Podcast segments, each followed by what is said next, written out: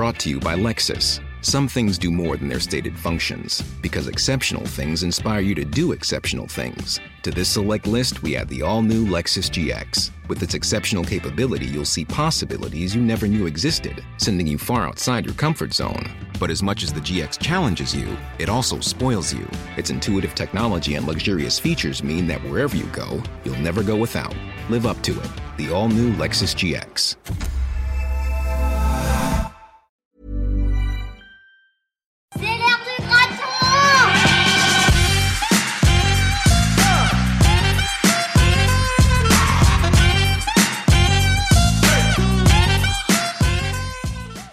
Bonjour et bienvenue dans Le Graton. Je suis Marie Esquelis et je suis accompagnée de Vincent Rocken, journaliste au Progrès. Régulièrement, nous partageons un bon plat avec un entrepreneur de Lyon, car les plus belles histoires se racontent autour d'une bonne table. Le Graton, c'est une rencontre qui prête à la confidence, à rentrer dans l'intimité d'une personnalité, à révéler ce qu'elle n'a jamais dit et à comprendre qu'avant d'être des entrepreneurs, ce sont des humains avant tout. Ce soir, nous recevons un entrepreneur dont le premier mérite a été de remettre certaines grandes œuvres musicales à leur juste place. En effet, notre invité dans les années 80 en avait assez de l'incessante rengaine du boléro de Ravel, de la 40e symphonie de Mozart ou le mythique Printemps de Vivaldi, parmi les musiques d'attente téléphonique. Vous savez, ces espèces d'enregistrements à trois sous qui massacraient ces chefs-d'œuvre, mais aussi vos oreilles pendant que vous attendiez, pendant de longues minutes, la secrétaire de votre médecin, votre coiffeur ou votre plombier. Mais ça, c'était avant. Car de ce ras-le-bol est née sa vocation d'entrepreneur, avec la création en 1985 d'ATS Studio, spécialisé dans la conception de musique d'attente au téléphone.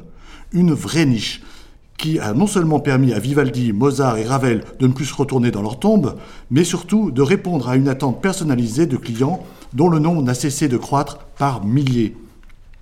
Quelle aventure pour ce fils de gendarme, né à Tunis il y a 65 ans, car jusqu'alors, rien, mais alors vraiment rien, ne le destinait à cette voie de l'entrepreneuriat. Formé chez les jésuites du lycée Saint-Marc à Lyon, il n'a pas laissé le souvenir d'un élève brillant en classe littéraire, surtout en terminale, où il pratiquait le crochet, tout en écoutant son prof de philo faire ses gammes sur Platon et Descartes. Pas franchement jazzy pour notre musicien en herbe, qui ressent en lui l'envie de ne pas vivre dans un moule, l'envie de faire bouger les lignes de la société, bref, l'envie d'être un artiste. Et pour cela, la guitare, ça aide, et ça ouvre même des portes. Il compose des chansons, joue dans une comédie musicale avec le célèbre musicien lyonnais Steve Waring. Sa réputation de très bon guitariste se répand dans le monde de la musique et c'est ainsi qu'il va accompagner de très grands noms de la chanson française, dont Claude Nougaro et Barbara. Mais notre musicien saltabanque finit de se lasser de cette vie de bohème palpitante. Il raccroche sa guitare pour prendre le costume d'entrepreneur avec son frère Serge. Exit les partitions et place aux études de marché. Il conserve toutefois son matériel d'enregistrement qui va l'aider à produire ses premières musiques d'attente. Et 36 ans après, notre invité affiche un large sourire quand il parle de sa vie d'entrepreneur, mais aussi de ses bons résultats d'ATS. Et croyez-moi, ce n'est pas fini, car derrière la fumée de sa pipe, il y a un homme en face de moi qui a encore très envie d'innover et de partager ses passions. À commencer par la bonne cuisine. Alors, à table, Alain Coulas. Avec plaisir. Bonsoir Alain et, Bonsoir. et bienvenue dans ce quatrième épisode de C'est l'heure du graton. Pour commencer, quelle est la chose que les auditeurs ne savent pas de vous? Il y a longtemps, tout était prêt pour que j'exerce un premier métier, et je vais être franc, un faux métier. Tout simplement pour pouvoir immigrer au Québec. Et j'avais un contrat de jardinier chez les bonnes sœurs. Vous aimez vous amuser et faire des bêtises Pour reprendre vos mots. Vous avez inventé les déjeuners sur scène au théâtre de la Croix-Rousse. Pourriez-vous juste nous en dire deux mots? Ah, les fameux déjeuners sur scène. Eh bien, d'une manière très simple, c'est de réunir quelques clients, quelques partenaires, les amener au théâtre de la Croix-Rousse, pour leur dire qu'après on ira déjeuner quelque part, leur faire visiter la globalité du théâtre, les amener voir les cintres, et quand ils sont sur scène au milieu du décor, Madame prendra une coupe de champagne, et après, je les accueille en leur disant à table. Et nous déjeunons sur scène dans une bulle qui est créée entre l'art culinaire, entre les arts du théâtre et de la musique, et entre les arts économiques qui sont présents dans, cette bulle. Et donc, mesdames et messieurs, à table, s'il vous plaît. Pour ce quatrième épisode du Graton, nous avons l'immense honneur d'être accueillis chez la référence de la gastronomie lyonnaise, meilleur ouvrier de France, le célèbre chef étoilé Christian Tête-Doigt. Bonsoir Christian. Bienvenue, bonsoir. En janvier, le guide Michelin vous a décerné une étoile verte, récompensant votre approche durable de la gastronomie. Le nouveau trophée 2021 du Goemio vous a attribué celui de cuisinier solidaire. Mais quel palmarès Oui, oui, c'est plutôt une, malgré la difficulté du moment, une, belle année parce qu'effectivement, tout le travail réalisé a été bien récompensé et je suis ravi de ces deux récompenses qui m'ont euh, vraiment fait plaisir. La première, donc euh, Goemio, euh, en décembre, qui a récompensé tout mon investissement auprès du centre Léon Bérard, où je m'occupe à la fois des patients et des soignants. Euh, nous faisons 1200 à 1400 couverts jour. Donc c'est plutôt une belle performance. Et puis effectivement l'étoile verte, qui récompense six années d'investissement dans une démarche, on va dire, écologique, hein, puisque on est dans la restauration durable, mais pas seulement, on va plus loin puisqu'on a revu euh, l'éclairage du restaurant, on a revu euh, tout le retraitement des déchets, y compris les déchets organiques qui sont triés, euh, qui sont après transformés ou en compost ou en biométhane. Et puis, et bien, bien sûr, le, lien avec les producteurs locaux, qu'ils soient éleveurs ou producteurs de légumes. Donc c'est un gros travail que nous avons réalisé depuis six ans et c'est vrai que cette étoile vient récompenser ces efforts et je suis ravi. Une petite question quand même, comme on a la chance de vous avoir à notre table. Quel est le meilleur souvenir que vous avez sur cette vie d'entrepreneur restaurateur? Mon Dieu alors là, c'est une question piège parce que j'ai tellement de beaux souvenirs, j'ai été plutôt gâté par la vie. Peut-être qu'effectivement, l'aventure de monter un restaurant ici sur la colline de Fourvière, qui était traditionnellement la colline qui prie, et qui est devenue peut-être un peu grâce à moi la colline où on travaille, parce qu'on travaille dur ici. Euh, et donc, euh, oui, c'était une grosse aventure, puisqu'ici, euh, euh, le projet été quand même long. J'ai signé ici en 2001 et j'ai pu ouvrir seulement en 2010. Donc, il y a eu quand même plein de péripéties. Et donc, ça a été une belle récompense, parce que depuis qu'on a ouvert, on n'a pas arrêté de bien travailler. Et alors, je crois que vous vous connaissez, Christian et Alain. Oui, j'ai la chance de travailler avec Alain et bah, il, me fait plein de choses et puis plein de belles surprises, notamment cette année euh, pour les vœux. Euh, il m'a fait enregistrer une bande son pour euh, diffuser à, mes meilleurs clients et à chaque fois, je prends beaucoup de plaisir à venir parce que c'est des vrais pros et j'adore le travail bien fait. Souvent, j'aimerais bien enlever le mot de restaurant parce que même si dans, l'histoire il a eu un sens. Aujourd'hui, il est un petit peu galvaudé. Et moi, j'aimerais bien qu'on mette marchand de bonheur, parce que je pense qu'on vend du bonheur. Ça me va bien, c'est Quel est votre plat préféré? Alors, j'ai toujours dit que c'était la blanquette de veau parce que. Euh, c'était bien. je vous ai piqué, Désolé alors.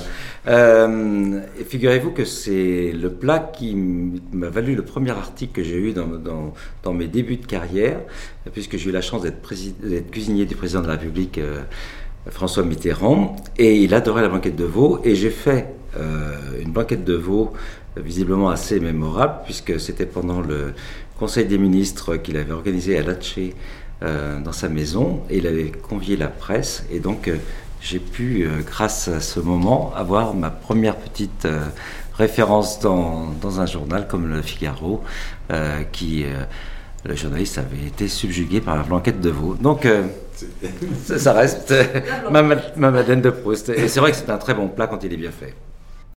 Parlez-nous quand même de ce que nous allons manger ce soir. Et eh oui, alors là, vous êtes, ce soir, je vais vous faire le plat emblématique de la maison, qui est le homard et tête de veau braisé au jus de carotte, qui est un plat que j'ai créé il y a plus de 30 ans et qui n'a pas cessé d'évoluer parce que je tiens à ce qu'il reste à la mode tout le temps.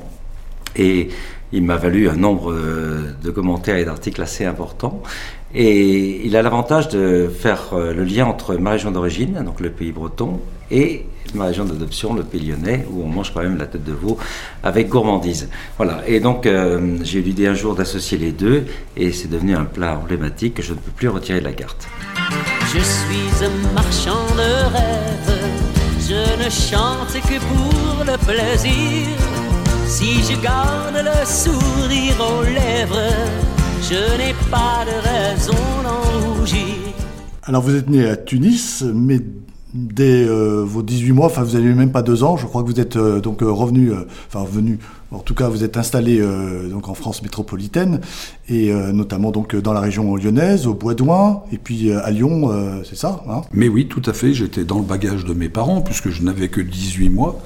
Et puis, euh, mon père était dans- étant gendarme, donc il était au Bois euh, donc à côté de Lyon. Donc vous êtes lyonnais? Que ce soit Boisdouin, Pardieu, en passant par Vénissieux, vous êtes lyonnais. Oui. Donc vous avez le droit à votre petit portrait lyonnais. Eh bien que oui. Si vous étiez un quartier de Lyon, Euh, aîné côté Saône. Un lieu où écouter de la, de la musique. Euh, certainement un des ponts de Lyon, sous un pont de Lyon. un lieu de vacances, Vers euh, l'étang de Thau, la ville de, Sè- de Metz. Un restaurant, Étoilé d'abord. étoilé d'abord. Alors, quelle que soit l'étoile, je, je dirais oui, bien sûr, Christian Tête d'Oie. Et j'ai une passion aussi pour les restaurants, mais vous savez, de campagne.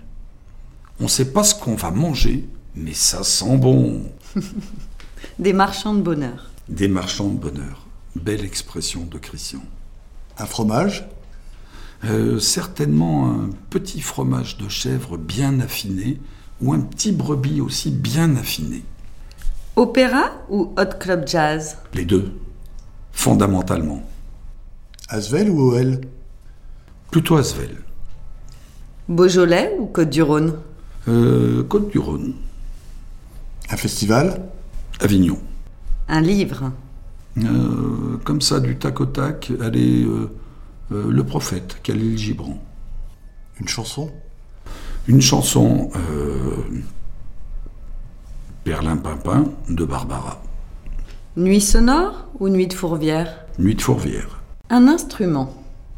Deux, La guitare et le violoncelle. Vous trichez, mais on Bah oui. l'accepte. Et je triche encore plus, la voix. La technologie du futur de la création sonore. Oh, compliqué ça. C'est alors certainement quelque chose à voir avec euh, l'intelligence artificielle, euh, mais avec un bémol conserver avec toute la technologie le côté humain de la musique. Quelle est votre chanson française préférée? Qu'une seule, Une. la quête, Jacques Brel. Vous pouvez pas me la chanter vraiment un petit bout? J'en suis incapable, vous avez vu, ça fait 35 ans que je chante plus. Je serais un vrai canard boiteux maintenant. Je vous reposerai la question dans deux heures avec ce magnifique euh, pouilly.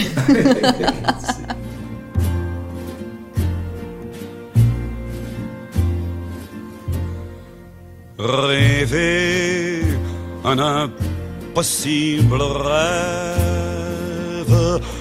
porter le chagrin des départs, brûler d'une possible fièvre, partir où personne ne part. Voilà quoi, c'est. euh, Mais des, ch- des chansons, il y en a des centaines. hein. Nous reviendrons à la musique plus tard, mais maintenant, après tant d'émotions, on va rentrer dans le cash, dans le business. On va parler entreprise.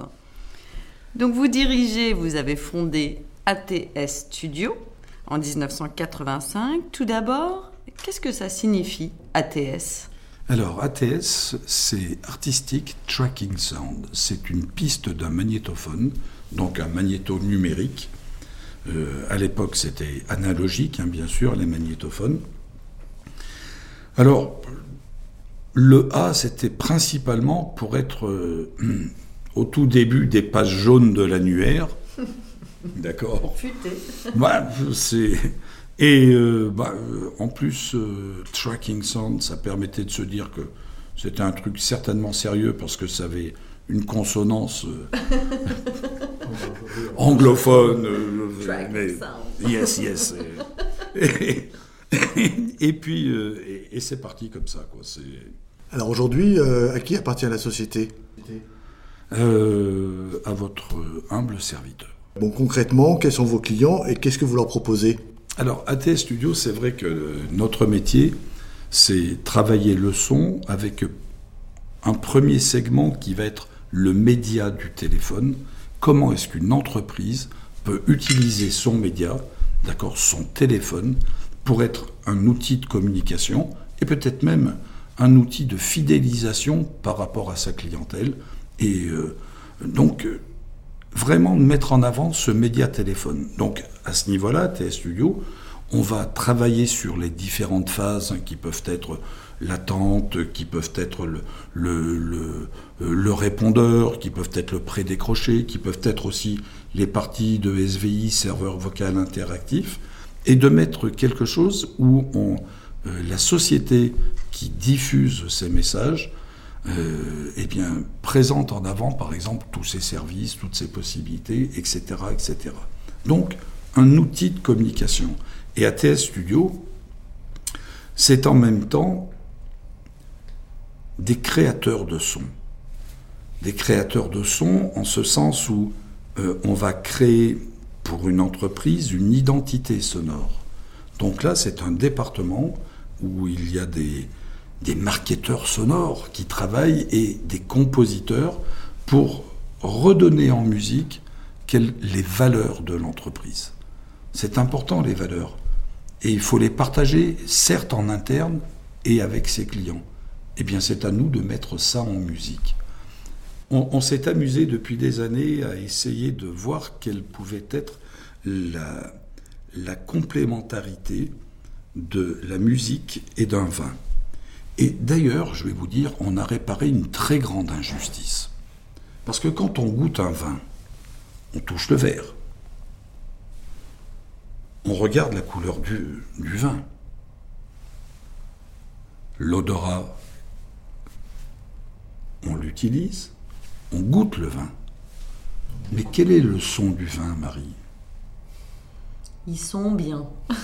Alors s'ils sont bien, donc on a créé un algorithme qui, par exemple, à partir de données tangibles comme euh, la couleur, la couleur, là, par exemple, on va être dans une gamme entre euh, 517 et, je ne sais pas, 525 tétrahertz.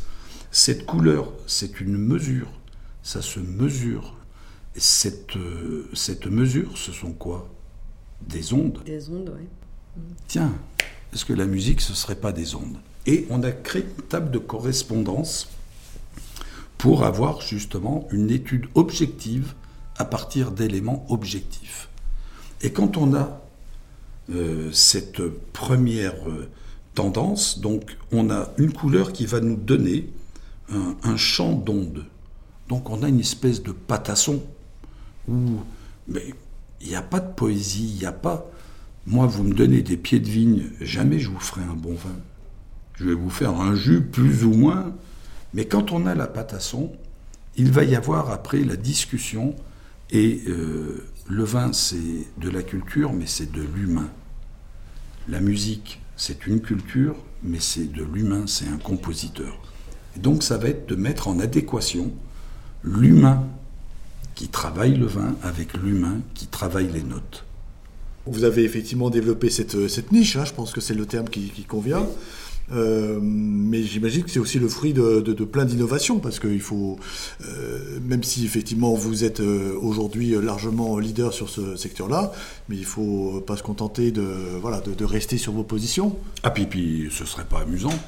C'est, c'est... Non, non, non, c'est pas possible ça. Alors comment faites-vous? Le champ est ouvert hein, à toutes les bêtises. Et mon métier à moi, c'est de faire des bêtises. C'est... Non, mon métier, c'est de dire des bêtises, ça m'évite de les faire. C'est... Encore faut-il qu'elle rapporte quelque chose quand même. Oui, c'est. euh, ce qui est important, certes, il y a une économie qui est absolument indispensable. À TS Studio, aujourd'hui, c'est une centaine de, de salariés sur les structures, donc je suis le garant de, de ces 100 salaires. Mais on ne peut pas avoir 100 salaires en s'ennuyant. Donc il faut constamment phosphorer euh, de telle sorte à...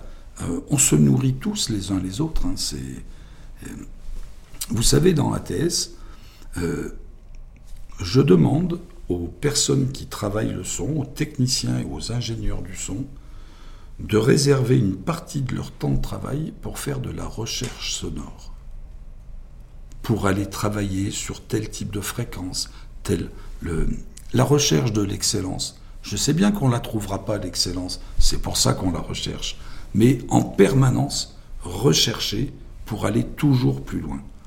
Euh, Il y a un petit jeune qui avait écrit Rien n'est jamais acquis à l'homme, hein, ni sa force, ni sa faiblesse. D'accord? Et rien n'est acquis. Donc continuons en permanence de, de rechercher, continuons en permanence de goûter ce que nous vivons, mais il n'y a rien d'acquis.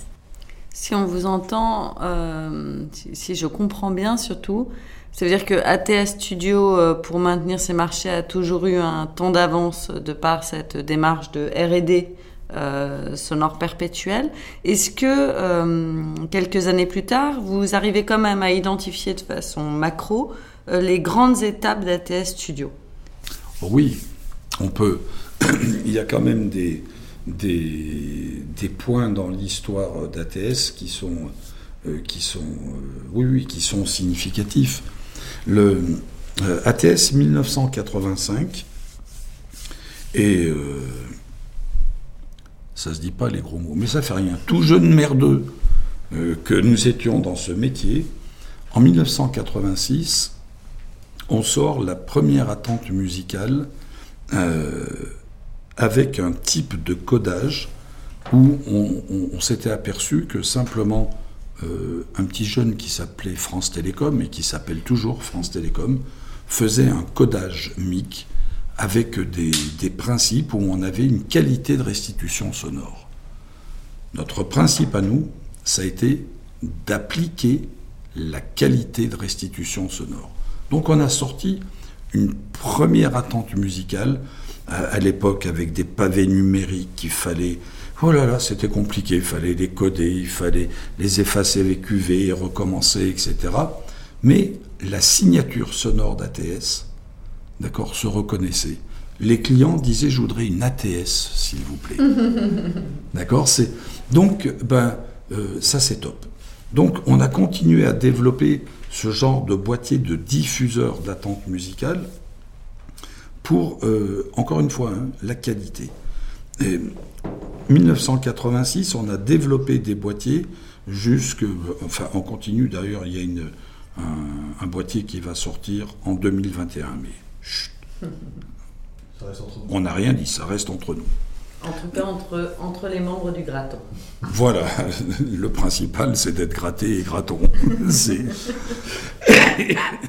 Euh, donc ça, cette évolution à travers différents types de supports comme ça, a apporté des vraies évolutions. Il y a eu des, des moments aussi, vous savez, un, un moment, euh, France Télécom a fait une numérotation à 10 chiffres. Et euh, France Télécom avait confié à cette petite boîte lyonnaise qui s'appelle ATS Studio la réalisation de tous les messages. Mais ce qui a été complètement génial, c'est que tous les journalistes voulaient savoir, mais c'est qui? Donc on avait la presse écrite, la radio, la télé, au 32 quai Jaïr, et ils sont venus filmer la voix de France Télécom. Ça aussi, ça a été un moment absolument extraordinaire au niveau de, de- du savoir-faire, de la reconnaissance de cette petite boîte, d'accord, qu'est ATS Studio. J'aime bien dire petite boîte, parce que c'est... On n'est plus chez soi. C'est Oui, mais aujourd'hui, c'est plus une petite boîte quand même. bon, c'est une, une grosse petite boîte. C'est- Est-ce qu'il y a eu des moments clés où il y a eu des virages sur votre activité? On a failli une fois euh, aller dans le mur, hein, où, euh, euh, là c'est une société, une boîte de communication qui nous avait passé, mais alors le marché du siècle. C'était extraordinaire.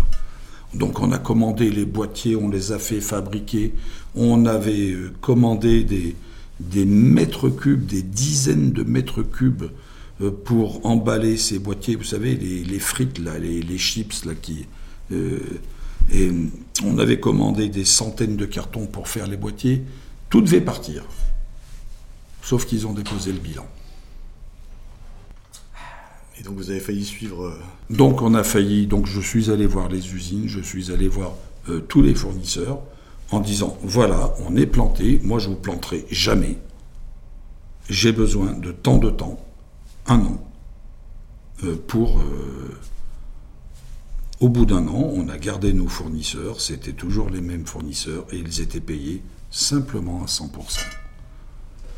Comment on arrive quand même à, passer de votre statut de, chanteur, protestataire à euh, chef d'entreprise avec quand même un univers évidemment complètement différent, euh, et notamment la relation avec le monde de, la finance.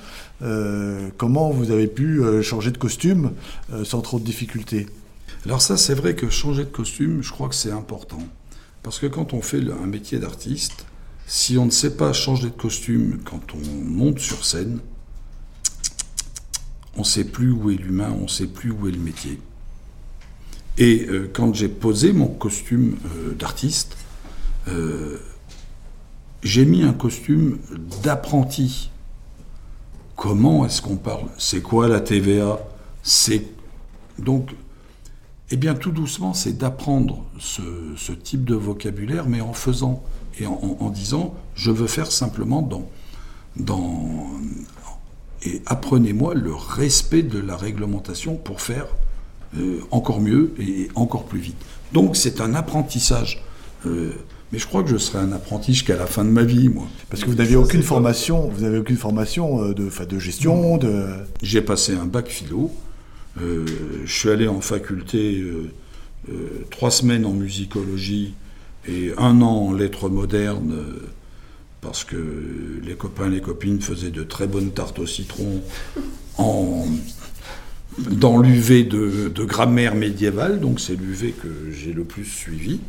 Mais, mais le, euh, non, non, j'ai pas de diplôme, mais, mais euh, je continue d'apprendre encore aujourd'hui.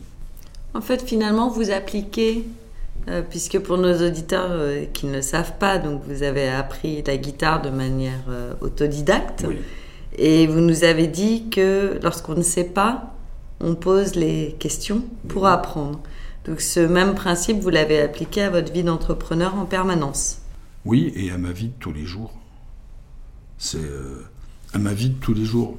Je, ne peux pas vivre euh, et travailler d'une manière différente. Il faut que je sois en adéquation avec tout ce que je fais. C'est c'est un luxe, mais c'est le luxe que moi je veux vivre en permanence. C'est être en accord avec moi. Est-ce que c'est le conseil que vous donneriez à un entrepreneur? Ah oui, il faut un, oser, et puis euh, être toujours, toujours en adéquation avec ce qu'on veut faire. Un patron qui est bien dans ses baskets, comment recrute-t-il ses employés? À l'humain. Vous, recrutez quand même euh, bien sûr. Euh, fréquemment Bien sûr. Juste avant de venir, il y avait une session de, recrutement. Je rencontre chaque personne qui rentre dans l'entreprise. Tout le monde. C'est, pour moi, c'est fondamental. Je me fous complètement de ce qu'ils ont fait dans le passé. Vraiment? Ben oui.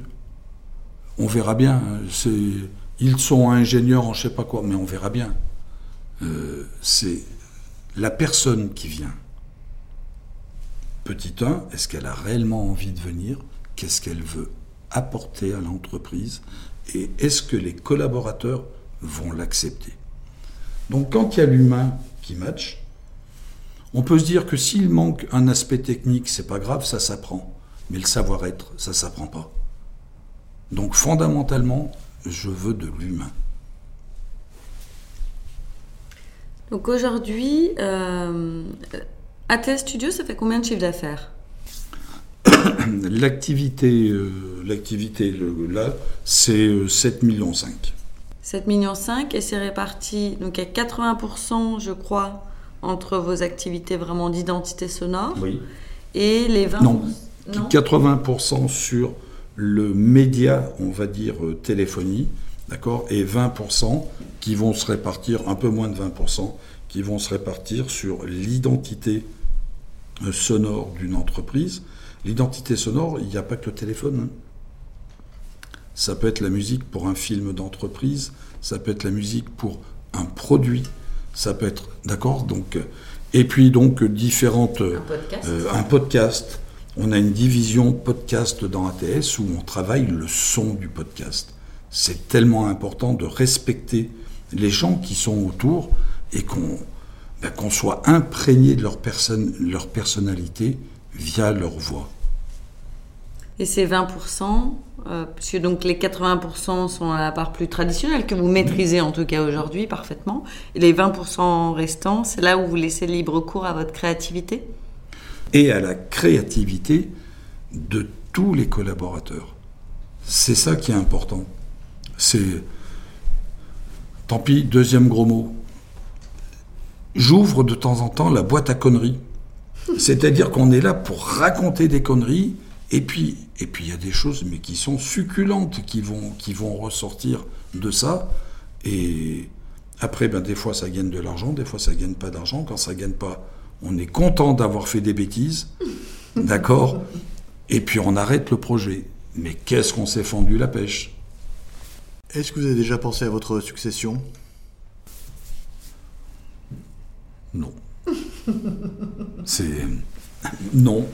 Euh, ce que je sais, c'est que euh, je ne sais pas quel est l'avenir d'ATS. hein.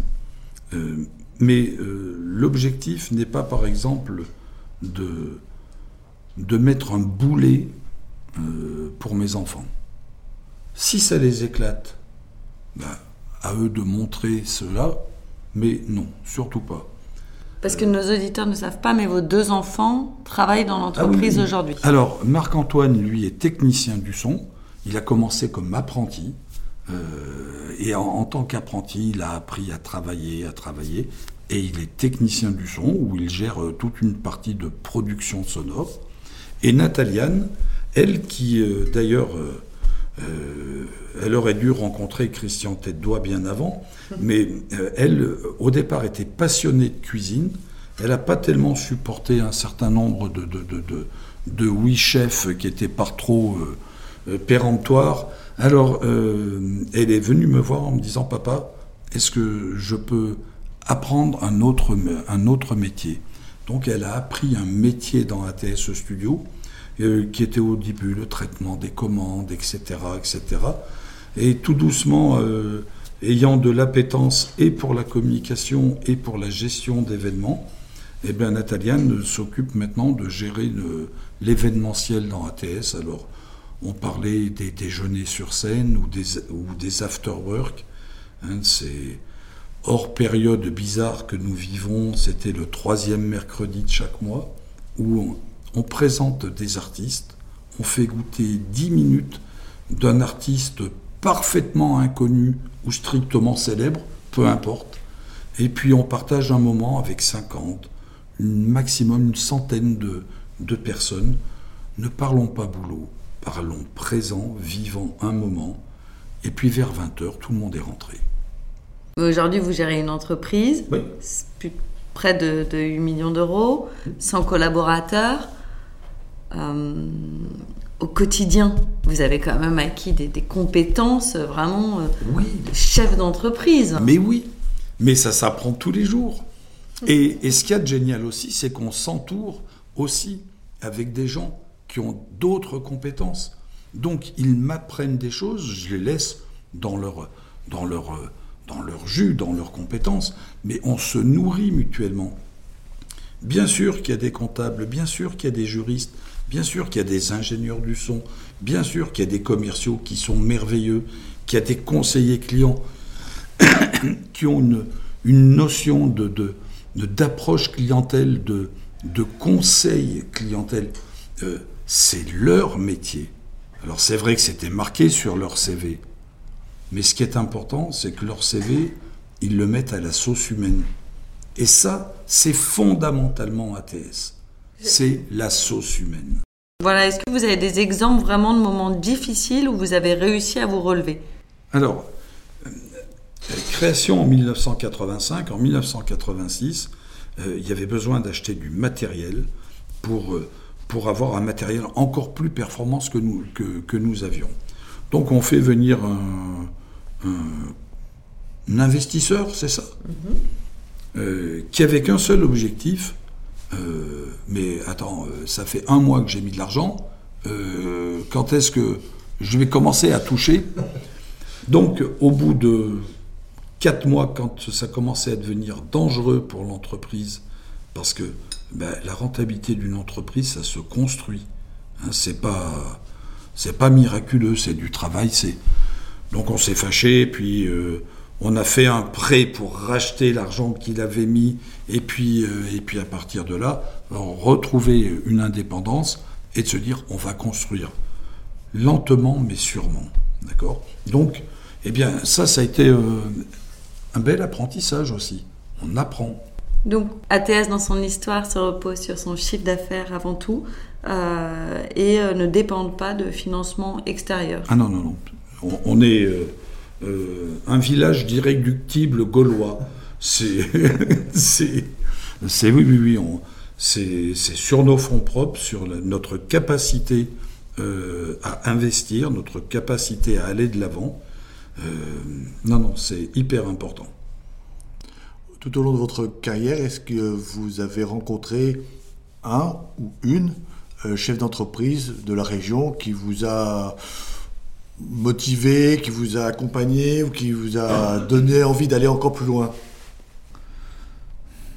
En 1999, euh, on, était partenaire d'un véhicule 4x4 pour faire euh, le Dakar, un tout petit véhicule, avec euh, l'ESSEC à Paris. Et euh, donc on monte, euh, donc l'ESSEC et ATS, on était parrain de ce, véhicule. Et il y avait Michel Bon, qui était le président de France, Télé- France Télécom. Un homme qui avait une aura quand il prenait la parole en public, qui avait une connaissance, une maestria pour présenter sa volonté et la défense des dossiers, où là j'ai pris une leçon, mais oh merci.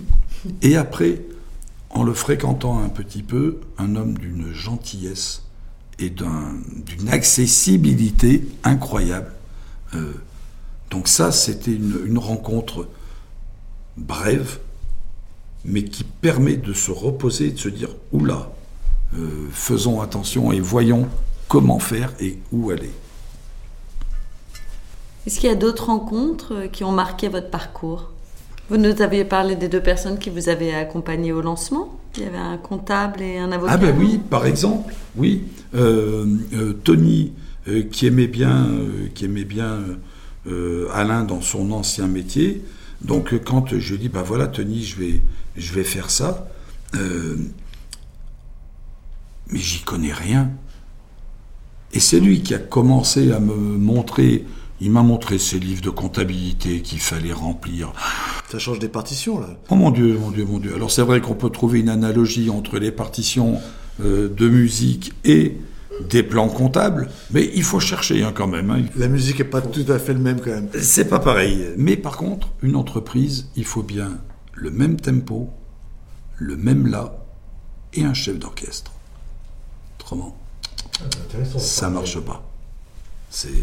Donc ça, c'est euh, Tony m'a appris des tas de choses, m'a montré et m'a présenté, par exemple, euh, un avocat d'affaires comme Jean-Paul euh, Sénécaille à l'époque, qui, mais bah, qui a encadré le juridique d'ATS et qui a permis à ATS de grandir.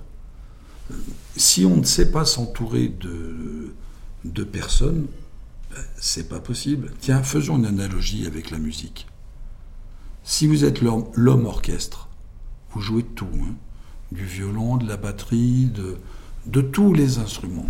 Je suis pas convaincu que vous puissiez euh, Aller très loin. Pourrez aller très loin, mais ça va être limité dans le champ de, de ce que l'on peut émettre. Donc il faut des multiples compétences, il faut des vrais pros et des vraies sensibilités.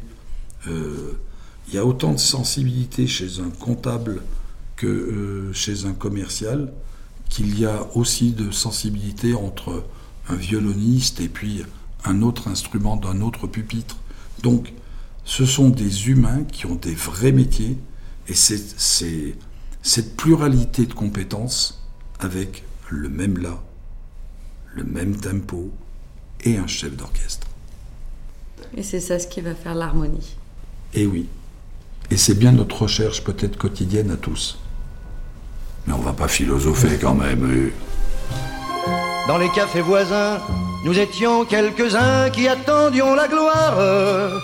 Et bien que miséreux, avec le ventre creux, nous ne cessions d'y croire. Et quand quelques bistrots, contre un bon repas chaud, nous prenaient une toile, nous récitions des vers groupés autour du poêle en oubliant l'hiver. On va parler un petit peu d'argent.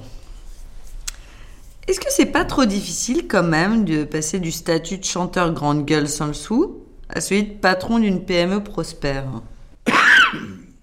Je tousse pour euh, juste comme ça. hein. Ce qu'il y a de bien quand on est dans un autre métier, comme celui par exemple de chanteur, c'est que des fois on a beaucoup de sous, des fois on n'en a pas du tout. Dans tous les cas, on est fauché. Donc c'est une constante qui va bien. Et euh, quand on monte une entreprise, la responsabilité, c'est de pouvoir assurer le salaire des collaborateurs, la pérennité de l'entreprise et la capacité à pouvoir faire des bêtises. Encore une fois, hein, je vous ai dit, hein, c'est important de pouvoir, euh, bah, investir, de pouvoir, euh, euh, de pouvoir investir dans d'autres idées, dans d'autres, peut-être d'autres projets en parallèle du métier premier, mais d'être libre, fondamentalement libre. Quand vous chantiez, euh, vous en preniez un petit peu justement quand même au, au monde du capital, au, au- justement à tous ceux qui, qui font fortune. euh, C'était un peu votre cible, non? Non, je euh, j'étais pas d'accord avec l'injustice. J'étais pas d'accord avec euh, quelqu'un a de l'argent, il a de l'argent. Quelqu'un manque d'argent, c'est pas pour ça qu'on va lui cracher dessus. Donc ça, je peux pas, je peux pas l'entendre. Et aujourd'hui, c'est pareil. D'accord? Mais non, non, non, non. Le, le- Alors c'est vrai que des fois, quand on est grande gueule, euh, on en pousse une de gueulante et puis, et puis. Mais l'objectif, et moi, je faisais énormément de portraits de personnes. Vous arrivez quand même à, à faire la part des choses. Vous, vous n'avez pas l'impression d'avoir renoncé à vos valeurs euh Ah, pas du tout. Oui, voilà, c'est ça. Ah, fondamentalement, non. Ouais. Non, non, non. Alain, c'est le même. C'est. euh, c'est. euh, euh, je resterai, euh, je l'espère, mais le même jusqu'après ma mort. Euh, parce que. Parce que. ben On part que- sur Brassens. là. mais parce qu'on ne peut que être. Et être, c'est être entier. Et alors, qu'est-ce que vous faites de votre argent? Alors, mon argent, j'en ai un peu à titre privé, d'accord? Mais l'entreprise a beaucoup plus d'argent que moi et c'est ce qui est important. Mais à titre privé, ce qui est important pour moi, c'est, vous savez, je me suis fait un budget euh, très simple en disant, il arrive une grosse galère, qu'est-ce qui est fondamental dans ma vie? D'accord? Pour mes enfants, donc ils sont grands maintenant, mais quand même, d'accord? Et puis je m'aperçois qu'on on n'a pas besoin de beaucoup, beaucoup d'argent. Donc là, nous avons de l'argent, c'est très bien, mais je m'en fous un peu. Euh, ah si, quand j'ai des sous, je vais vous dire ce que je vais faire. Je vais tomber amoureux d'un tableau. Et puis, on, euh, alors peut-être qu'il coûte, euh, peut-être qu'il coûte 100 euros, peut-être qu'il coûte 10 000 euros, je m'en fous. Mais je suis amoureux. Et puis, ben, une fois, je suis tombé amoureux d'un piano. Bon, j'avais pas, j'avais pas, avec Christine, on n'avait pas suffisamment d'argent. Alors on a demandé si la personne acceptait qu'on la paye en 20 fois. Et on l'a payé en 20 fois. Mais, mais voilà, ça sert à ça l'argent. À, à titre privé. hein. C'est, euh, vous savez, mon grand luxe, c'est d'avoir un petit bateau de pêche, d'accord, Sur votre étang. sur mon étang, et je réinvente le monde. Je suis un conquérant qui va au bout de l'univers Avec ce bruit de moteur euh, saccadé. avec euh, le fait de dire que l'horizon, bah, euh, ce qu'il y a de bien, c'est que je ne l'atteindrai jamais, mais il est de loin là-bas, et le fait de regarder vers là-bas, ben ça y est, on est parti dans un autre monde. Les startups, ça vous parle? C'est top. C'est top. Et- mais par contre, il y a une chose que je ne comprends pas. C'est le manque de réalité par rapport au fait d'assurer la, la capacité de payer les salaires des collaborateurs. Ça, je n'y arrive pas. C'est, euh, c'est- il y a des projets qui sont merveilleux. Je vais souvent écouter des, des pitchs de, de start-upers, là, parce que parce que c'est, c'est un remue-ménage. Ça fait du bien, permanence. non Ben oui, oui, c'est top de top. C'est, euh, c'est, mais c'est compliqué, de manière économique, c'est compliqué pour moi. Moi qui suis ni économiste, ni rien du tout, d'accord hein, Mais euh, De l'expérience. ben, c'est, oui. Un de vos conseils euh, que vous vous êtes appliqué, c'est peut-être euh, déjà faire du chiffre d'affaires et vendre pour pouvoir assurer les charges salariales notamment qu'ils peuvent avoir derrière. Ah ben, euh, si on ne peut pas payer euh, les, les- les collègues, les collaborateurs, les salariés, petit 1, il faut changer de braquet, il faut changer de voiture, c'est qu'on n'est peut-être pas dans la bonne direction, j'en sais rien. Mais j'estime qu'on a la responsabilité de ces familles-là, de dire euh, ne faisons pas de conneries pour que ces gens-là, euh, ben voilà, s'ils sont là, c'est qu'ils sont bien d'être là, ce serait les trahir. Donc, euh, j'aime pas la trahison. Ah. Non, mais quand vous dites il faut oser, Ben oui, osons. Euh, osons, mais quand, euh, au départ, quand on va oser, généralement, on n'est pas très nombreux. D'accord? C'est sûr. Et, euh, et après, quand dans ATS Studio, par exemple, on va oser pour aller sur des développements, mais l'intérêt que ATS Studio puisse faire des, des profits, c'est une fois qu'on a assuré la rentabilité et les salaires, c'est de pouvoir avoir la liberté d'oser. Il marche le regard fier, mes hommes, moi devant et derrière, mes hommes. Et si j'allonge le pas, ils me suivent pas à pas, je ne leur échappe pas, mes hommes, mes hommes, où que je sois, ils sont là, mes hommes. Je n'ai qu'à tendre les bras, en somme, les regarde venir, fiers de leur appartenir. Vous avez dit tout ce que je vis, même avec de gros emmerdements, je m'en nourris. C'est un accident de la vie qui vous a amené vers la musique. Comment est née justement cette passion? Ah ben voilà une drôle de chose. La passion de la musique? Alors c'est vrai que ça vient d'un accident de la vie où euh, je voulais faire du sport et à un moment je me suis retrouvé avec la non-capacité de, de faire du sport physiquement. Euh, donc Du après, rugby, hein comment C'était du rugby? Oui, oui, oui, oui. Ce ballon ovale et cette ovalie, ça me passionne toujours d'ailleurs. hein. Mais euh, euh, et bah, par chance, par chance, mes parents m'avaient offert une guitare et par chance, j'avais des copines euh, qui écrivaient des poésies et puis qui un jour m'ont dit "Tu veux pas en faire une chanson? Oh, c'est mignon. ben oui, c'est mignon. C'est tout fleur bleue, fleur rose, je sais pas comment. Mais. euh, et c'est parti comme ça. C'est parti que c'est certainement ces gens-là qui m'ont dit Mais pourquoi tu n'oses pas? T'as qu'à faire. Sans me le dire, c'est ce qu'elles ont provoqué. En fait, c'est comme dans la vie entrepreneuriale. Vous aviez déjà une sorte de chiffre d'affaires. Vous aviez une demande et donc vous l'avez fait. Ça, j'aurais dû la faire payer en plus.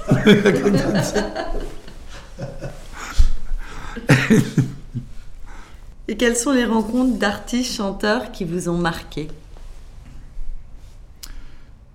Alors j'ai rencontré, euh, j'ai rencontré des, des tas de gens. Des, des- c'est, tout à l'heure, euh, Vincent, vous disiez que euh, je n'ai pas joué avec Barbara ou avec euh, Nougaro. On avait des liens de complicité.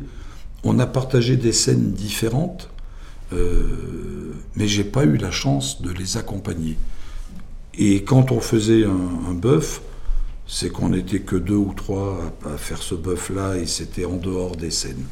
Mais c'était votre réputation qui faisait que. Je ne sais pas si c'était euh, le hasard bien fait de, pouvoir se rencontrer. C'est une chance de rencontrer des gens.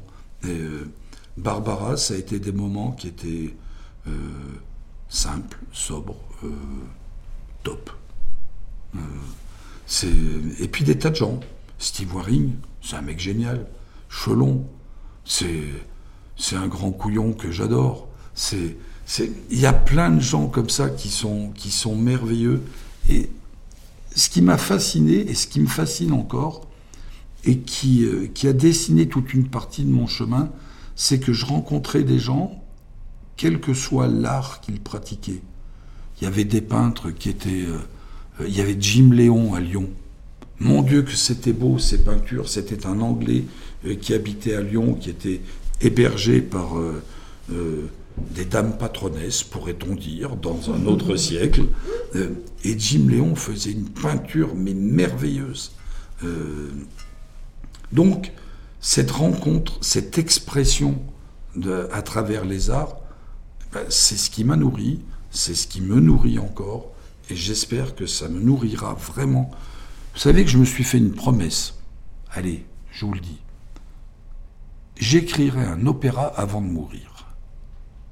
Parce que ça me passionne. Alors, comme je suis un peu trouillard à ce niveau-là, j'ai pas commencé la première note. Comme ça. hein. Mais, euh, mais la création. Et dans sa vie, dans sa vie de, de, de- d'homme, de femme, mais on crée chaque jour. Je vous assure que c'est pas une connerie. Et que quand on commence sa vie ce, chaque matin en créant 15 secondes de bonheur, mais putain, on a gagné. On a gagné. Même s'il y a des emmerdes. Mais vous trouvez qu'aujourd'hui, la chanson française, elle est encore d'un bon niveau?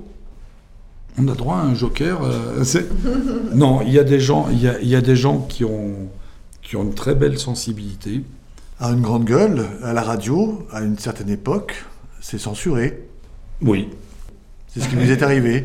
C'est à la radio, passé un temps, donc euh, bah, j'étais persona non grata et il arrivait que des grandes radios nationales, euh,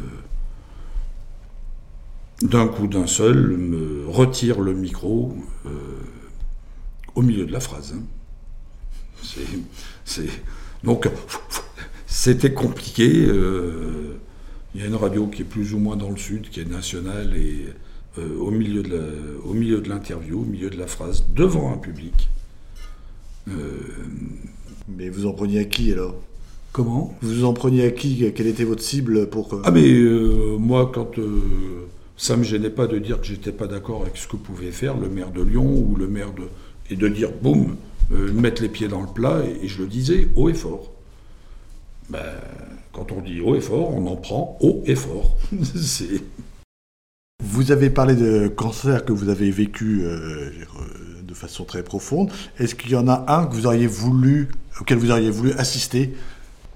Un concert de Jacques Brel. Euh, c'eût été un grand bonheur pour moi. L'Olympia notamment, Par exemple, ouais. Euh, ou, 67. euh, Ou, euh, ouais, ouais, ou, euh, ou peut-être aussi euh, un concert de Rostropovitch. Euh, devant le mur de Berlin ah, ça, ce, serait un plus, mais, c'est différemment.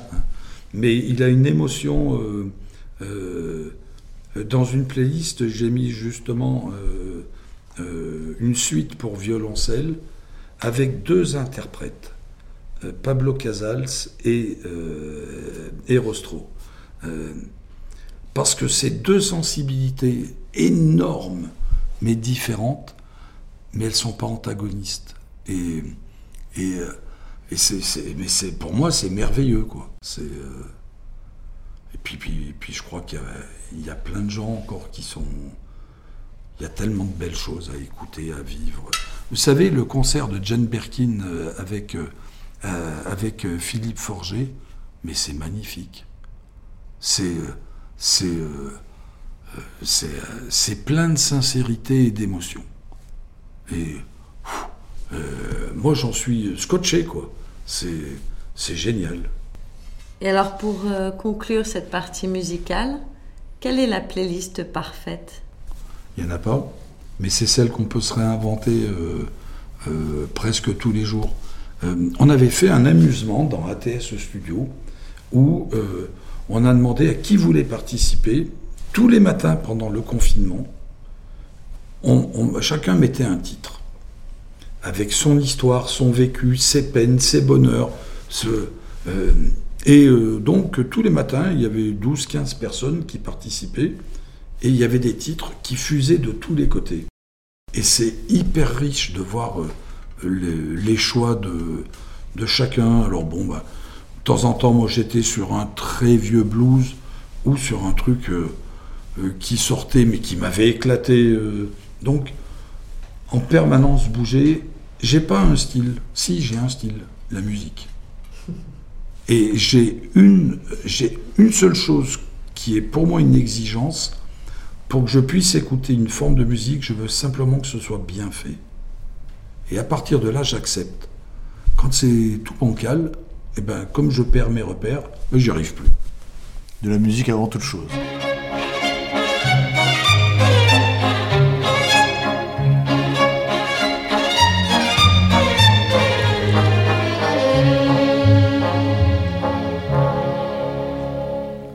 Mère des gens sans inquiétude, mère de ceux que l'on diffame, mère des saintes habitudes. Comme dans le présent, il y a toujours une part de passé, nous allons aborder une partie de souvenirs. Vous avez un père gendarme, est-ce que ça signifie que vous avez eu une éducation à la dure? Non.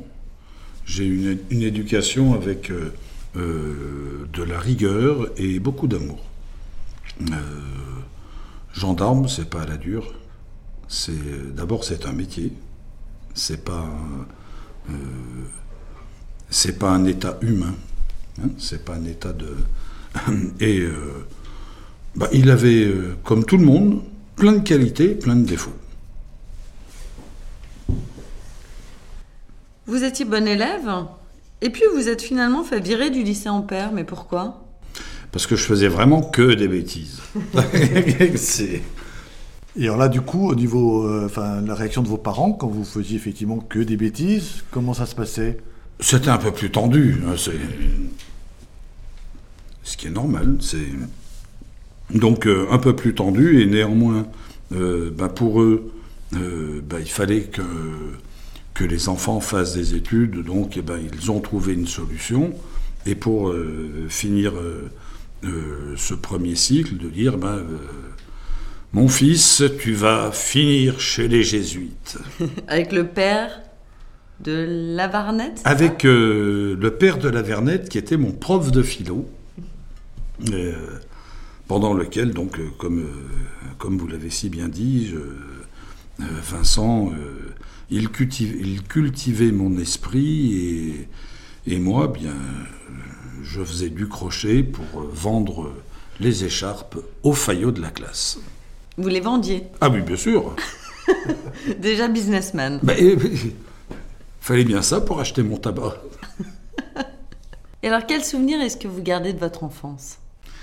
Euh, globalement, enfance heureuse. Euh, j'ai connu, encore une fois, il y a des plaies, il y a des bosses, c'est la vie ça. Mais, mais globalement, bah, une enfance heureuse, une enfance où, euh, euh, bah, quand il fallait foutre des coups de poing avec les copains, bah, on foutait des coups de poing, mais euh, des parents bienveillants. Bien sûr qu'ils avaient leurs limites, bien sûr que mon rôle à moi, c'était à chaque fois d'essayer de pousser les, limites et de les franchir.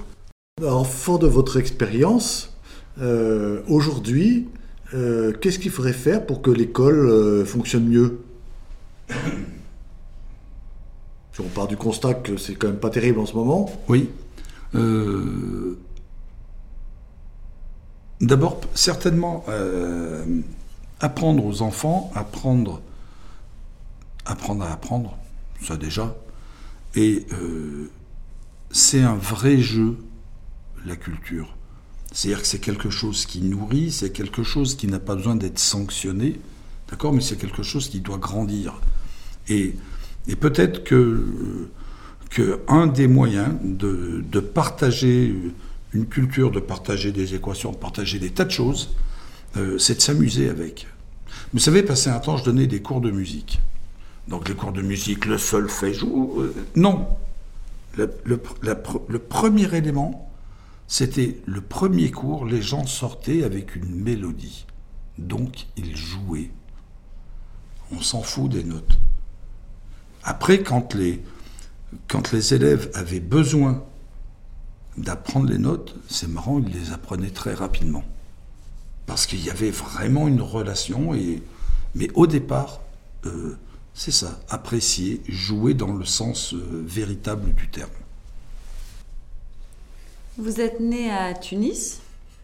Est-ce que vous gardez des souvenirs de cette époque?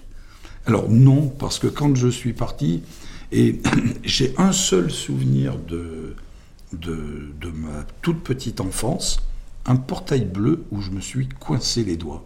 C'est tout. Je... C'est un portail bleu. Ça pourrait être ça, oui. C'est... Sauf que vous retournez en 74 chanter au théâtre de Carthage. Ah, c'est. Mais d'où est-ce que vous avez toutes ces infos, Non, mais c'est vrai. J'étais. Euh... J'étais parti là-bas en vacances et puis. Et puis. Euh... Et puis. Euh... Et puis, bah, vous savez, quand on a une guitare, etc., le, les accroches se font rapidement. Et je me suis retrouvé, sans trop comprendre comment, euh, un soir euh, le, sur la scène du théâtre de Tabarka, où il y avait un festival de musique. Tabarka, c'est, c'est à la frontière avec l'Algérie.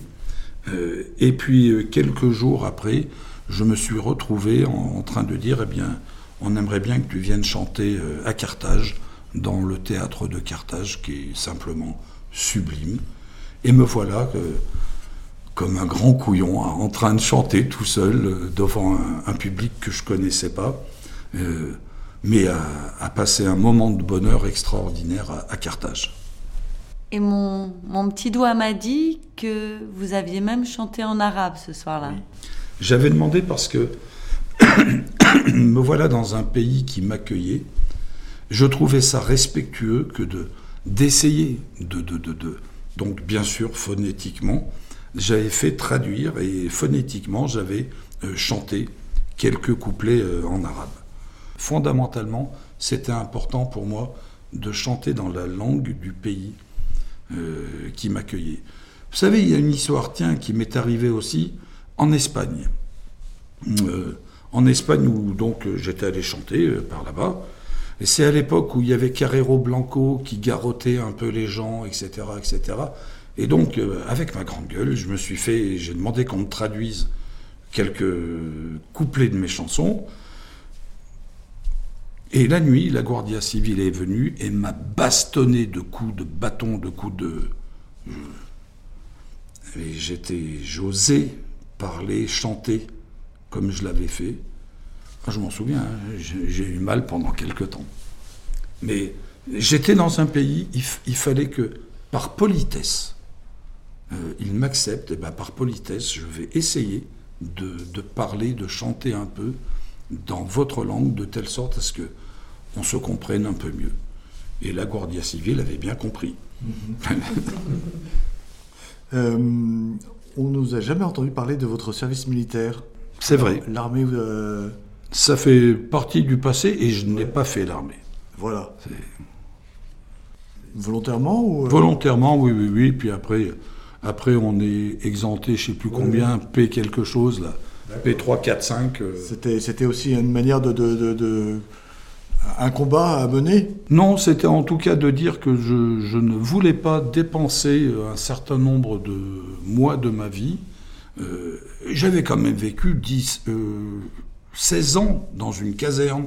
Je savais comment ça se passait.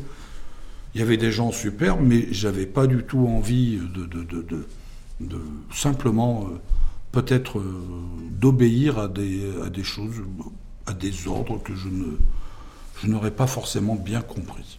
Et votre père l'a compris? Alors mon père, ça a été un peu difficile. Euh, et puis, euh, bien sûr qu'il a essayé de me dire qu'il fallait y aller, etc., etc. Et puis, il m'a simplement dit, Ben, je te respecte. Euh, à partir de là, on dit merci, papa. Vous aviez 13 ans à l'époque. Est-ce que vous avez des souvenirs de mai 68 Oh oui Ah oui, oui, oui. J'ai fini dans une poubelle parce que mon père était gendarme. Je me suis fait casser la gueule par ces petits crétins parce que, donc, mon père était gendarme. Un gamin de 13 ans. faut bien être taré, là. Mais voilà, le souvenir. Mais mis à part ça, vous avez vu, celui-ci, il est sorti de souvenir. je me souviens quand même de. de, euh, de- de- je n'avais pas vraiment la conscience de ce qui se passait, mais d'un sacré bins quand même. euh, euh, J'étais au collège Ampère Perrache, qui était euh, dans le quartier d'Aînés, et j'habitais derrière les voûtes de Perrache, la caserne qui était Coursuchet. Ouf, C'était des fois mouvementé hein, sur, sur ce passage. Et au-delà de, bon, de ce qui s'est passé effectivement pendant les événements, le- les, les- les grandes idées qui ont pu être euh, soulevées à ce moment-là, elles vous ont nourri euh, dans, vos, dans vos chansons ou, euh, Mis à part que sous les, pavés, il y avait la plage, où ça, c'est, je trouvais que fondamentalement, c'était vraiment très très bien comme démarche, d'accord? Euh, J'étais un portraitiste euh, contre l'injustice. Je euh, j'étais pas un casseur. Euh, J'ai jamais été un casseur. Conviction très forte. Et personne ne me fera bouger. Je pourrais peut-être me faire écraser, mais je bougerai pas. Parce que têtu. Autrement, ce serait pas drôle. Mais euh, il y, a- il y avait certainement de très très belles idées, euh, mais c'était pas les miennes. Alors, quels sont les sujets aujourd'hui de, de société qui vous touchent ou vous révoltent?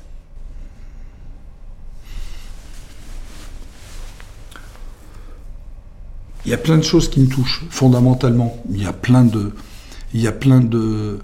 euh, quand je vois la. euh, allez, je vais vous reparler de mon petit étang, d'accord? Quand je vois la bêtise des hommes, je fais bien partie de ces hommes-là, d'accord? Mais ne pas prendre soin d'un joyau, d'accord? Mais, mais On parle de la nature. alors on parle de la nature. Euh, j'ai la chance d'habiter à la campagne à 30 km de Lyon. Quand je vois qu'il y a des gougnafiers qui sont capables de déverser leur coffre de, de, de- de- d'ordures ou de je sais pas quoi, mais c'est- euh, je comprends pas. Je, ça par exemple, je comprends pas la bêtise.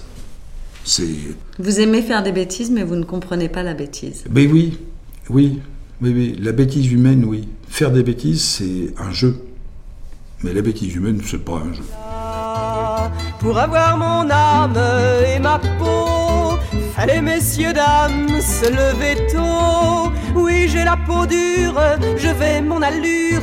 Parfois je me hâte, mais jamais à quatre pattes. Me v'là, me v'là, me v'là. Qu'est-ce que vous lisez en priorité quand vous ouvrez un journal? Car je pars du principe que vous lisez évidemment des journaux. Oui, j'en lis. Oui, oui, je lis de tout, par contre. Je. Je. euh, je vais lire presque tout et rien. C'est-à-dire que je vais lire un article sur la politique, je vais lire un article sur euh, le local, euh, que ce soit dans le 38 où il y a quelque chose, il y a des fêtes de village on sait qu'il y a des choses qui se vivent là-dedans.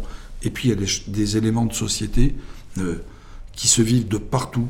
Mais donc de, de l'infiniment petit, euh, le boudin dans tel village, mais mon Dieu, quelle belle saveur, ou un, un, un vrai coup de gueule, euh, un article de fond sur... euh, non, je crois que je vais... euh, mais il faut que... Par contre, je suis un peu raciste. Il faut que ce soit bien écrit. Est-ce que au niveau politique, vous êtes euh, engagé? Non, je suis engagé humainement. Mais pas de carte. Vous n'êtes pas élu ou... J'ai été élu dans, euh, dans, dans mon village, dans une mairie qui, euh, euh, fondamentalement, j'ai fait trois mandats euh, où euh, c'était apolitique. Le- mon vrai sens à moi, c'était de, de, de comprendre la vie de ce village et d'être un acteur là-dedans et de porter. et d'ailleurs, je me suis inscrit au- au- dans tous les comités où, où j'avais le moins de connaissances. La gestion de la forêt. Mais c'est fa- c'est fa- c'est fabuleux, quoi. euh, donc voilà, c'était d'être un acteur et de, de- de- de pouvoir œuvrer pour un, un bien commun. Euh, ça, oui.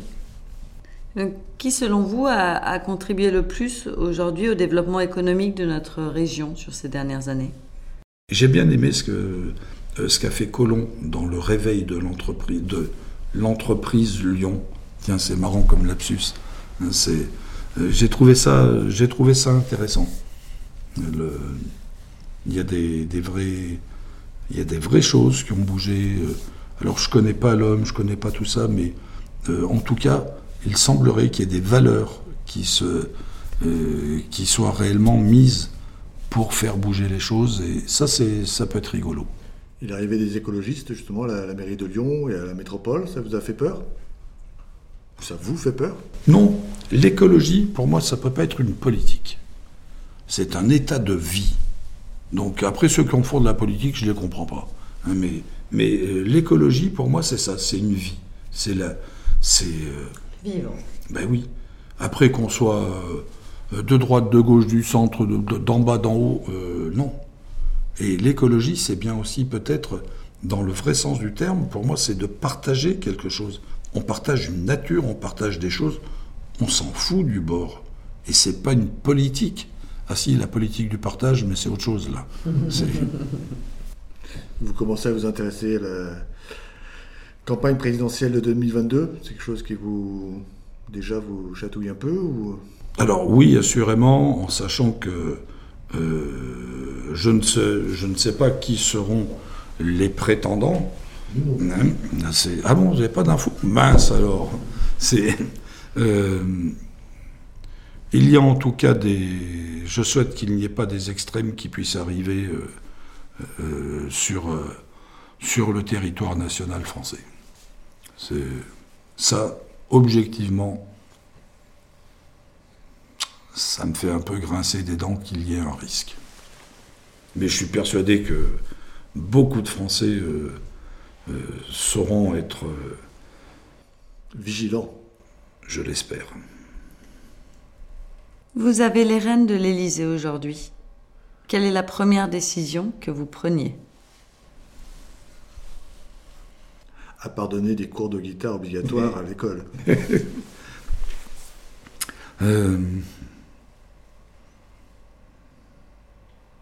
J'ai les rênes. Les cordes, comme oui, vous oui, oui, c'est- euh, je crois que je mettrai un, un espèce de gros coup de balai sur euh, de la justice que je comprends pas, de la justice sociale, de la justice. Il y a plein de choses hein, dans la justice. Euh, et je voudrais qu'on dise on va euh, mettre les moyens pour que ce soit équitable. Et, euh, il y a trop de, de- de- il y a trop d'ineptie dans, dans, dans, dans notre monde. Il y a trop d'éléments comme ça où je, euh, je comprends même pas que ça puisse arriver à, à l'esprit d'un être humain, d'accord? Mais alors peut-être que justement l'équité, ça sera peut-être aussi, mais c'est trop tard pour beaucoup de personnes. Mais à la base l'éducation. Euh, à la base l'éducation. C'est. Bon, il y en a pour certains, c'est foutu. Tant bon, mais, mais après, il y a plein de générations qui arrivent, et peut-être que les adultes, on pourrait peut-être se rééduquer. En tout cas, essayer d'accepter de se rééduquer. Apprendre en faisant. Eh oui. Vous, donc, vous organisez euh, ré- régulièrement des afterworks, enfin en tout cas en, en période normale. Euh, quelle personnalité politique vous, euh, vous inviteriez justement pour euh, satisfaire vos, vos invités? Alors Giscard d'Estaing aurait pu jouer de l'accordéon, mais il est mort. Euh, un afterwork, c'est un moment de partage. Si c'est pour venir faire de la politique, j'invite personne. Après, pour rencontrer, euh, voilà, pour discuter ouvertement. Pour rencontrer euh, Oui. ah mais je serais euh, passionné euh, de rencontrer euh, un, un homme comme Macron, un homme comme Sarkozy, un homme comme Hollande. Il y a des, y a des choses qui sont... euh, il y a une vraie puissance, euh, dans, dans- dans le vrai bon sens, hein, euh, puissance de, de ce qu'ils font, de ce qu'ils sont, euh, ou alors sont des très bons comédiens. hein. J'en sais rien, ça. Je les connais pas, je peux pas vous dire. Mais euh, oui, c'est euh, ceux qui osent, d'accord, sans faire de politique aucunement. Quelqu'un comme Emmanuel Macron, bah, il a osé. On est d'accord, on n'est pas d'accord, je m'en fous. Mais ça, bah, c'est top quand même de le faire. Est-ce qu'il y a des femmes qui osent? Ah oui, mais alors ça, alors ça, vous savez, euh, par contre, il y a une chose qui est absolument euh, homme ou femme. Ce qui est important, c'est l'être humain, c'est la personne qui ose. La valeur des, franchement, hein, la valeur d'une rencontre, la valeur de quelque chose qui se fait, c'est pas parce que c'est un homme ou parce que c'est une femme, c'est parce que c'est une entité, c'est c'est quelqu'un d'entier qui qui offre euh, et c'est et c'est ce qu'on prend en pleine poire en principe. Des gens qui ont une âme. Ben oui. Et là, De faire la... Mais oui, une transition, non Mais je t'avais encore une question. Oui, je me demandais justement si la parité dans votre entreprise au quotidien était un sujet. C'est pas du tout un sujet. Parce que euh, euh, c'est pas du tout un sujet parce qu'il y a plein de filles, il y a plein d'hommes. Je pense qu'il y a 65 ou soix- au- 65% de l'entreprise, ce sont des femmes. Mais c'est comme ça. Euh, Oui, vous les avez pas recrutées parce que c'était Ah bah des non. femmes, mais C'est- parce qu'elles étaient talentueuses. Eh bien, c'est pas. euh, on recrute. euh, alors, il n'y a pas de sexisme. hein. quand je vais dire un talent, c'est pas un homme. C'est. Mais on, on recrute un talent. Mourir pour des idées, l'idée est excellente. Moi j'ai failli mourir de ne l'avoir pas eu. Car tous ceux qui l'avaient, multitude accablante, en hurlant à la mort, me sont tombés dessus. Oui, donc on parlait euh, d'âme. Euh, Qu'est-ce que vous avez retenu de votre éducation chez les jésuites? Euh, alors d'abord, j'avais fait quelque chose, un truc qui était passionnant avec les jésuites, c'est qu'il y avait, euh, euh, j'avais participé pendant deux ans à la lecture de la Genèse avec trois angles d'attaque différents, dont un père jésuite, dont un mariste. Donc, euh, je trouve ça intellectuellement, c'est intéressant. hein. Mais si, si, si, c'était bien. Et ce que j'ai retenu de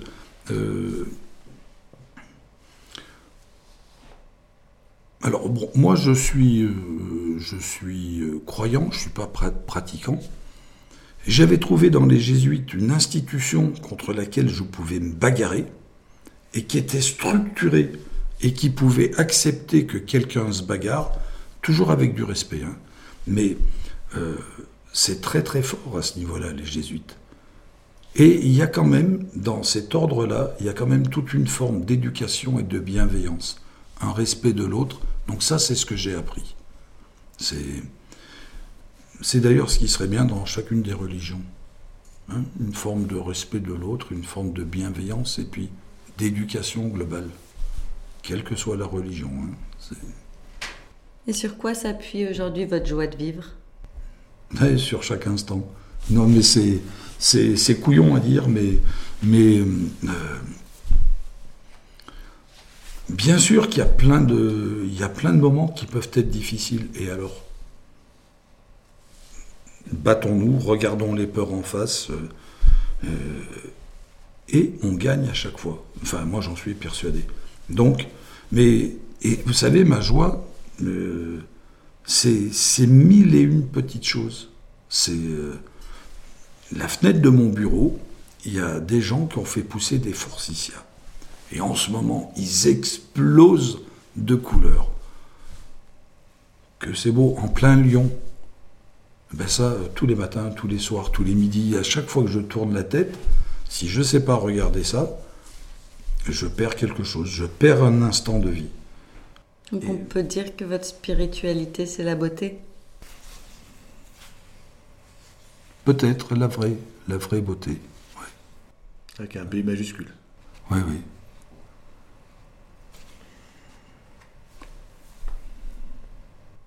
Vous nous avez dit, quand une page est tournée, le chapitre est fini, j'en écris un nouveau. Quel est le prochain chapitre de votre livre? Hmm, Je le connais pas encore. Euh, L'opéra? Oui, ça sera, ça sera le, ça sera la, oui. Mais avant le chapitre de l'opéra, je suis persuadé que je vais écrire plein de choses. C'est, euh, c'est, euh, oui, oui, c'est. Et hier soir, j'étais, euh, j'étais en train de, je sais plus ce que je lisais. J'étais, j'étais, euh, et euh, j'écoutais. euh, J'écoutais le, je lisais l'écriture de Eminem euh, et la manière de chanter sur lequel, et je me suis dit mais mon Dieu que c'est beau, que c'est intéressant, et je me suis dit, euh, je me suis dit bon allez, et si j'essayais d'écrire en anglais, rien que pour voir la rythmique et voir la consonance et voir tout ça, Vous parlez anglais? Mal, enfin non, je fais, j'arrive à faire euh, ce qu'il faut à peu près. C'est, c'est, euh, ça sera peut-être une page. Euh, j'en ferai jamais un métier, mais une page, oui. C'est... Alors, j'ai... oui, oui, j'écrirai encore certainement. Et vous savez, je suis passionné par plein de choses. Connaissez les cétoines dorées? Ces jolis petits euh, coléoptères qui sont magnifiques. Je suis passionné d'entomologie. Donc, alors. Donc, eh ben, je vais écrire. euh, je vais écrire, euh, j'écris des pages et des pages sur ce que j'observe, sur tel type de coléoptère, d'hyménoptère, etc., etc. Et alors si votre femme Christine et vos enfants devaient écrire votre biographie, quel titre donnerait-il à ce livre?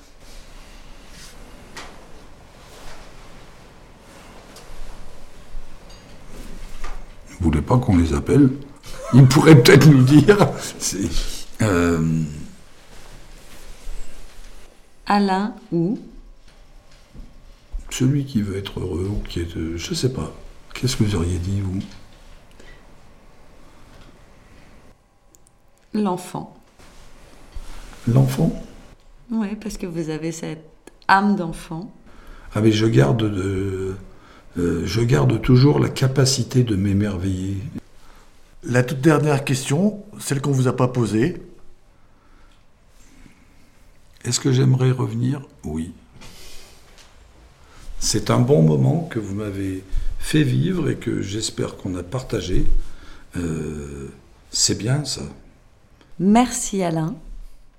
Et qu'est-ce qu'on vous souhaite? Alors déjà, merci à vous deux. Merci Marie. Merci Vincent. Une collection de livres à écrire avec le même bonheur que tous ceux que j'ai pu écrire.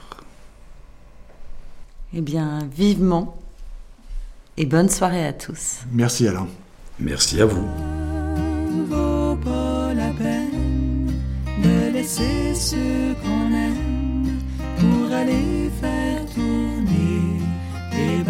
sur son nez. Ça fait rire les enfants ça dure jamais longtemps, ça fait plus rire personne quand les enfants sont grands.